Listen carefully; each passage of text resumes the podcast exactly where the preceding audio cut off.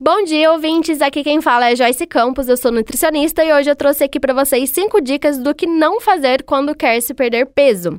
Primeira, restringir calorias excessivamente. Reduzir drasticamente a ingestão de calorias pode parecer uma solução rápida, mas é insustentável a longo prazo. Lembrando que quando a gente fala de emagrecimento, a gente precisa pensar a longo prazo, porque para perder peso de início pode parecer ser fácil, mas isso precisa ser sustentável. É importante adotar uma abordagem equilibrada, gostosa e saudável em relação à alimentação. Se a gente deixa de comer o que a gente gosta, tira tudo de uma vez, fica mais difícil disso ser sustentado e, ao longo do tempo, a gente pode voltar ao peso perdido. 2. Pular refeições. Pular refeições pode parecer uma maneira de economizar calorias, mas isso pode prejudicar o metabolismo e levar a excessos alimentares. É melhor fazer refeições balanceadas em intervalos regulares ao longo do dia.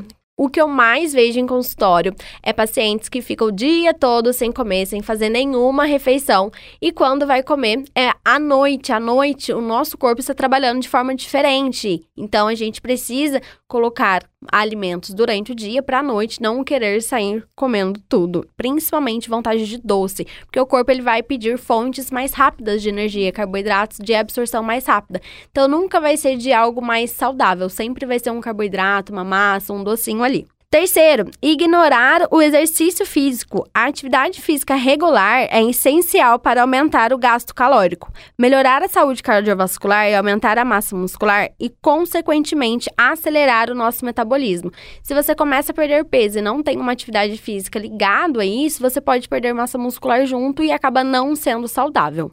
Quarta dica: não beber água suficiente. A desidratação pode muitas vezes ser confundida com a fome. Beber água regularmente ajuda a controlar o apetite e manter o nosso corpo hidratado. Quinta e última dica: não ter um plano realista, definir metas inatingíveis ou tentar perder peso rapidamente pode levar à frustração e desistência.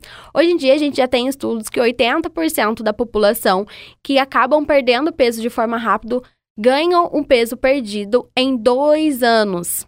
É importante estabelecer metas realistas e adotar mudanças de estilo de vida e sustentáveis ao longo do prazo. Lembrando que é sempre recomendado buscar orientação de um nutricionista para uma perda de peso saudável.